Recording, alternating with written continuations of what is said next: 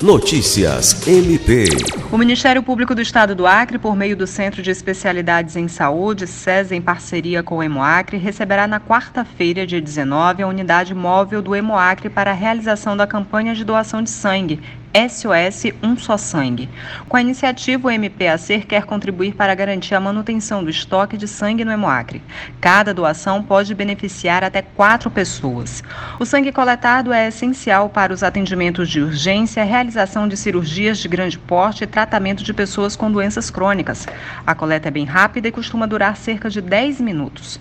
Para fazer a doação de sangue é necessário ter entre 16 e 69 anos, apresentar documento de identificação com foto, pesar no mínimo 50 quilos, ter dormido pelo menos 6 horas nas últimas 24 horas, estar bem alimentado e evitar o consumo de alimentos gordurosos nas 3 horas que antecedem a doação de sangue.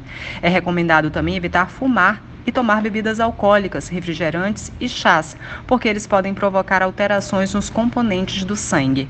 A unidade móvel se encontrará em frente ao edifício sede do MPAC das 8 às 12 horas. Sâmia Roberta para a Agência de Notícias do Ministério Público do Estado do Acre.